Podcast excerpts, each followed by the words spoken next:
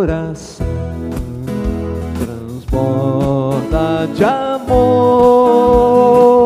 porque meu Deus é um Deus de amor. Minha alma está repleta de paz, porque Jesus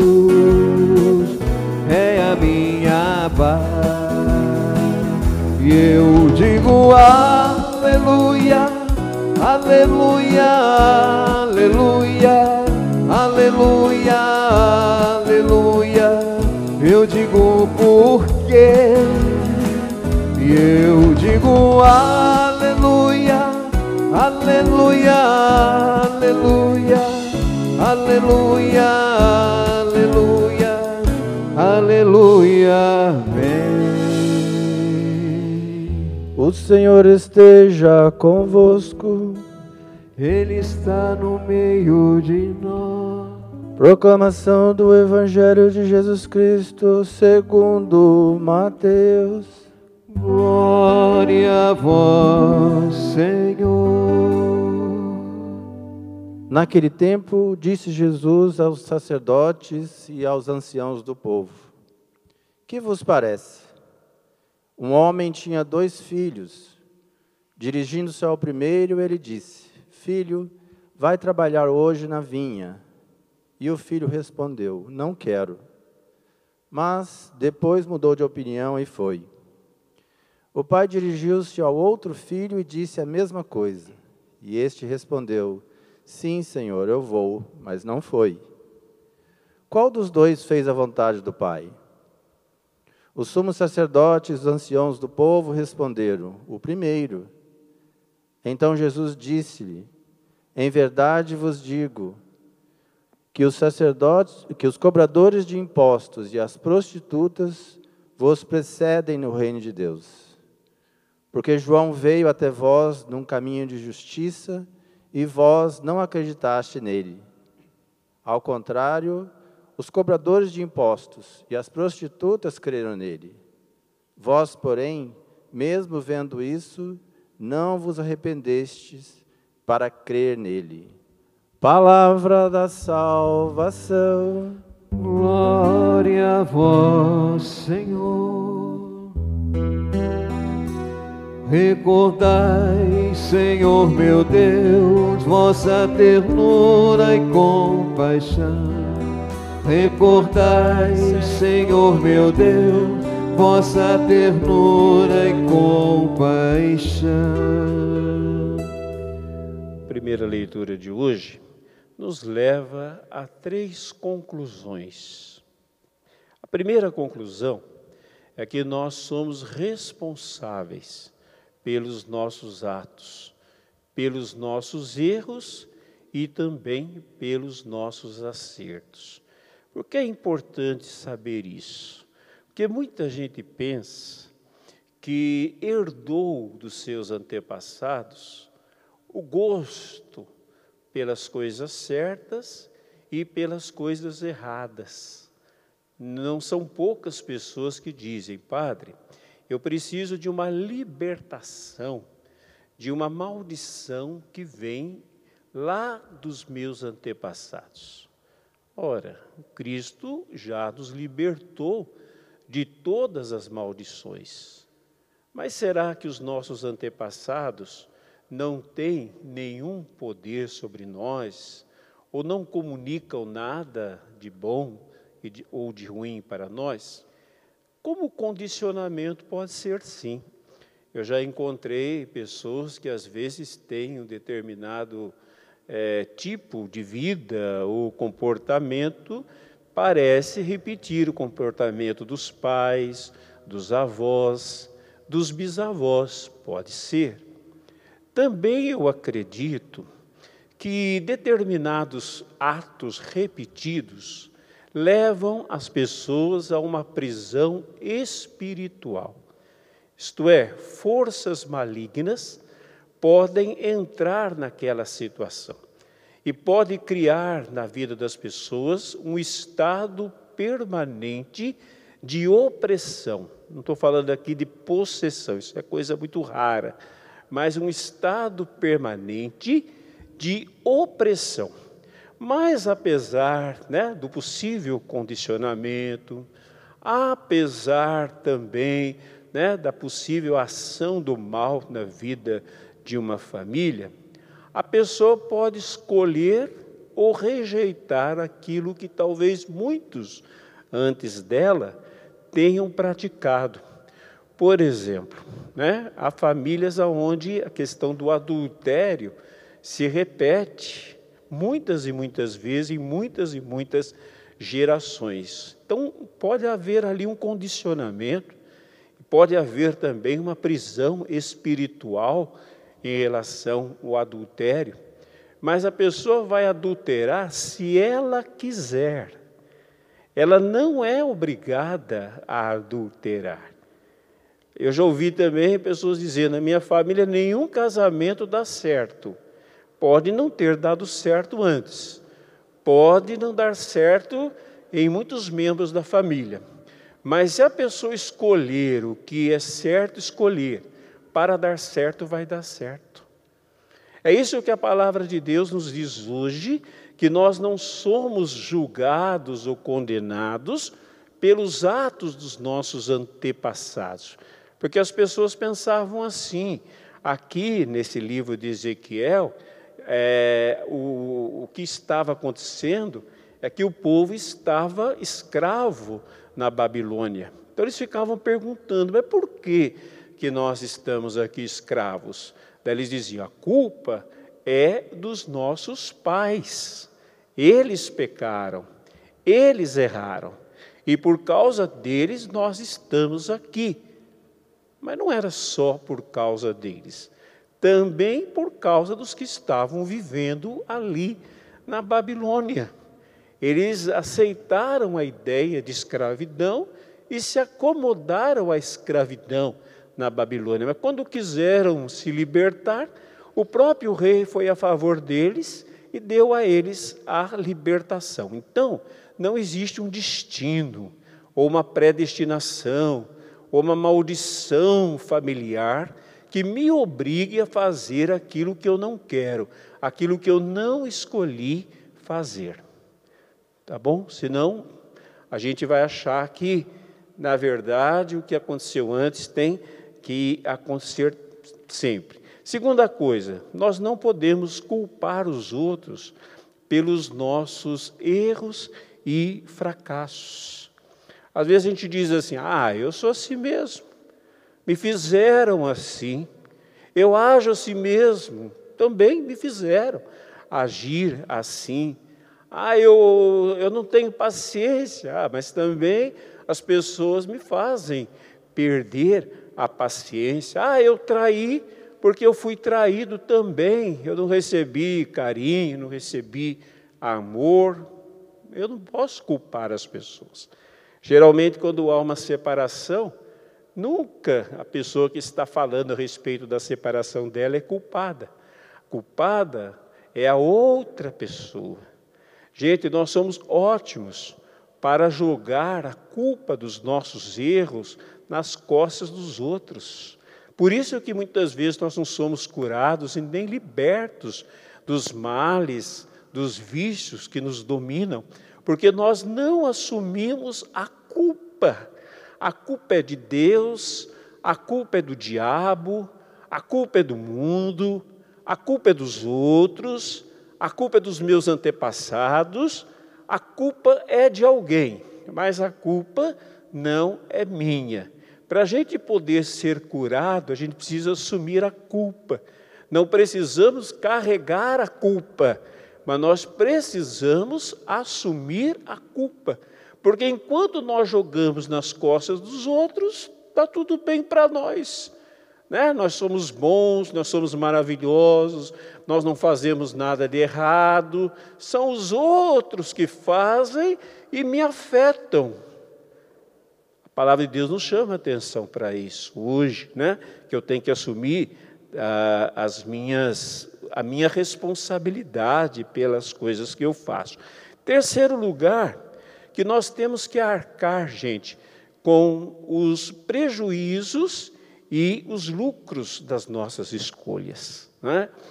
Muitas vezes nós entendemos, como ali no contexto da primeira leitura, que o que nos acontece é um castigo de Deus. Ah, Deus está me castigando. Eu já falei diversas vezes, gente, que Deus castiga sim.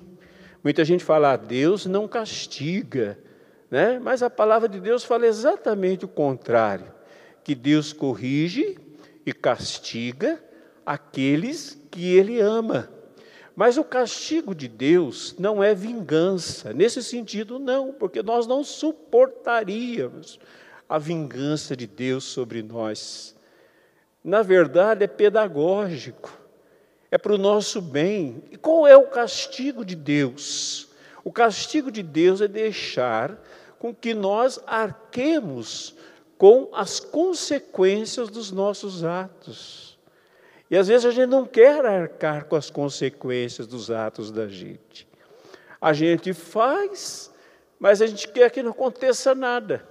E quando acontece alguma coisa, nós achamos que Deus está sendo injusto conosco, não é? Que nem o povo lá achou o modo do Senhor agir não é correto. Olha até onde chega a criatura, né? quando a criatura não entende as coisas, questiona o próprio Criador. Né? O modo do Senhor agir não é correto. Deus, com toda a paciência, diz: O meu modo que não é correto? Meu modo? Põe a mão da consciência.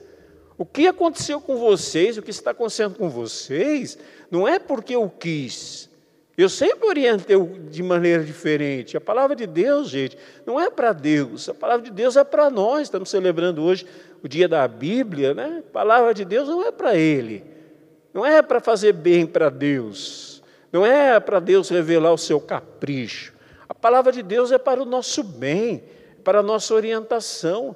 Mas nem sempre nós confiamos em Deus, nem sempre nós aceitamos a palavra de Deus.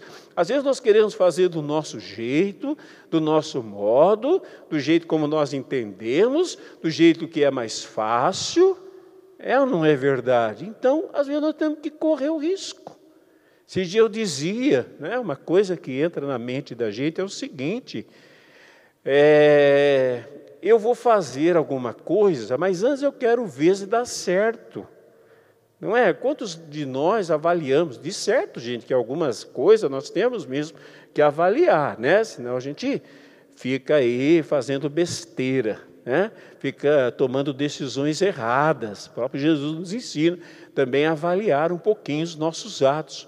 Só que às vezes nós dizemos assim: ah, tal coisa não dá certo. Vou dar um exemplo.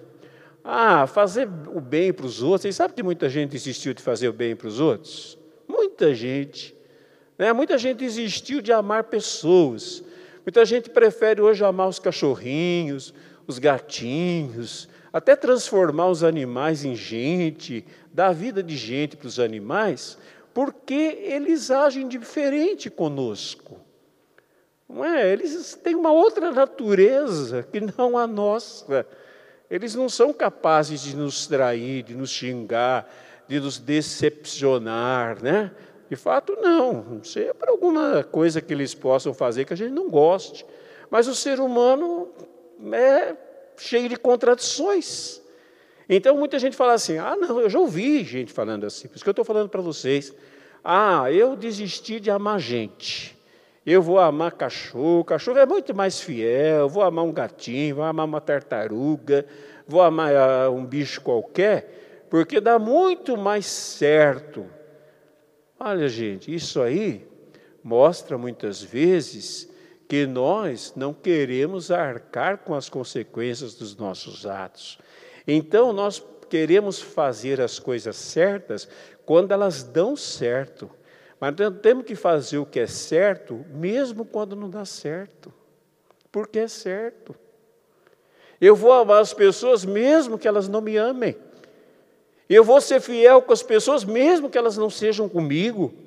Eu vou fazer o bem aos outros mesmo que eu receba o mal. Veja o exemplo do nosso Senhor, gente. Não era para ele ter desistido, ele que sabia de tudo. Ele que conhecia tudo, que sabia de todos, sabia que os seus discípulos iam traí-lo antes que eles o fizessem. Jesus já sabia e, no entanto, continuou amando os seus discípulos. Diz a palavra, né, na, na Quinta-feira Santa, que tendo amado os seus, amou-os até o fim, sabendo que algumas horas depois todos eles iriam embora, iriam deixá-lo sozinho. Mas ele não amou porque deu certo, porque o amor de Deus, a princípio, não deu certo. Até hoje ele não é amado, né? São Francisco de Assis corria pelas florestas como um louco, dizendo: o amor não é amado, o amor não é amado, o amor não é amado. Até hoje o amor não é amado, mas Deus não deixa de nos amar. Por quê? Porque é o certo para Ele deve ser o certo para nós, e vai dar certo, e vão corresponder, não vão, se o que eu vou fazer vai me dar lucro, vai me dar prejuízo, o que eu vou fazer não, não, não vai dar em nada, não importa, eu só tenho que saber, é certo? Então é certo, então eu vou fazer o que é certo, acabou.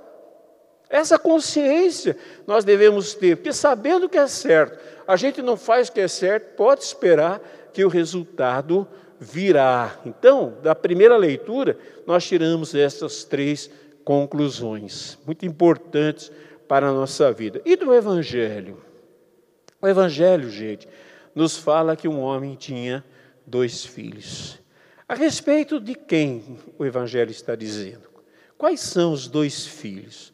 A respeito de Deus. Não é? E aqui não está falando de Jesus, está falando de Israel. Israel é chamado nas Sagradas Escrituras de filho de Deus. Né? Eu tomei meu filho pela mão, eu chamei meu filho do Egito a respeito do povo de Israel. Mas não, Deus não tinha um único filho, Israel? Tinha. Mas depois ele arrumou um outro filho. Quem? Os pagãos. O povo pagão foi o segundo filho de Deus. Israel e os pagãos. Israel simboliza o quê? O sim, aquela aliança feita, né? que Deus disse: Eu vou ser o Deus de vocês, vocês vão ser o meu povo. Israel, a princípio, simboliza todos nós, que dizemos amém. Quantas vezes nós falamos numa celebração, nas nossas orações, amém? Sabe o que quer dizer amém? É uma palavra universal. Pode ir no mundo inteiro, em qualquer língua, amém é sempre o amém. Amém quer dizer sim, assim seja, aconteça. Então nós somos o povo do amém.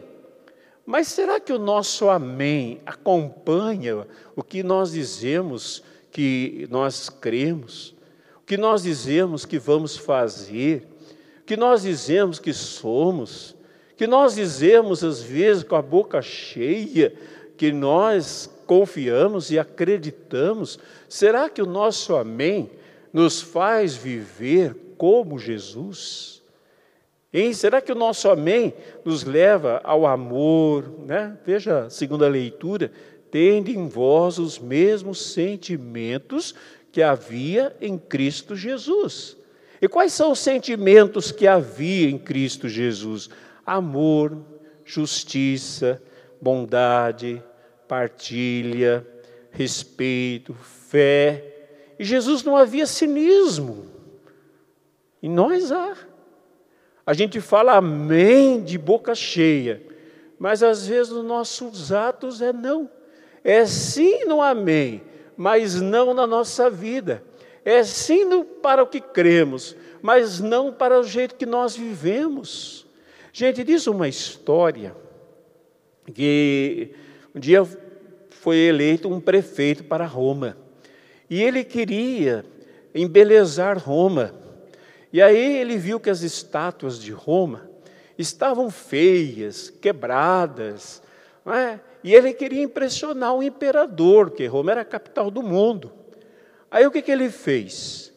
Ele resolveu passar cera em todas as estátuas de Roma. Era inverno. Então todas as estátuas ficaram branquinhas, né? As estátuas romanas eram branquinhas, né? Todas as estátuas ficaram branquinhas, não havia cor nas estátuas, ficaram tudo bonitinho, nenhum buraco, nenhum defeito, tudo muito bom, não é? E um dia o imperador resolveu fazer uma visita a Roma, andar por Roma para ver. Ele ficou sabendo que aquele prefeito havia consertado a cidade, deixado a cidade bonita, só que já era verão. Então, quando ele passou pelas estátuas, ele começou a perceber o quê? Que começou a derreter a cera. Aí diz a história que o imperador disse para o prefeito: Tintira, da onde vem a palavra sinceridade, sem maquiar, sem fazer de conta, sem colocar uma coisa por cima, sem fantasia, né? apesar de ser necessário usar máscaras, mas sem outro tipo de máscara, mas que apareça de fato nosso caráter, o sim que nós damos a Deus, mas nem sempre o nosso sim é sim, porque nos nossos atos às vezes é não. Porém, gente, existe um outro grupo, que é o grupo dos pagãos, né? Que é o grupo, grupo dos pagãos Tá bom, os pagãos se converteram, mas hoje nós temos um novo tipo de pagão. São aqueles que dizem não acreditar em Deus ou não ter religião. Falei disso na semana passada, quem esteve nas minhas missas. Mas é interessante, gente, que muitas dessas pessoas não dizem amém. Elas não vêm aqui, elas não falam amém, elas não fazem oração, elas não dizem sim. Mas muitas vezes elas têm amor, justiça, bondade, partilha, compaixão e respeito. Um dia uma senhora me disse assim, muito tempo, Padre, meu filho virou ateu. Pois de tudo que eu ensinei, meu filho disse que não acredita mais em Deus. Ele é médico. Ele terminou a medicina um tempo atrás, arrumou um bom emprego num hospital, né? na, na, na cidade onde ele estava morando. Só que o senhor não sabe o que, que ele fez, padre. Além de ser ateu, o senhor não tem ideia do que esse rapaz fez. O que, que ele fez? Abandonou tudo, entrou naquele grupo, o senhor conhece, Médicos Sem Fronteiras? Falei, conheço, já ouvi falar bastante. São pessoas que vão aí por diversos lugares do mundo, né? principalmente onde tem mais necessidade para ajudar as pessoas.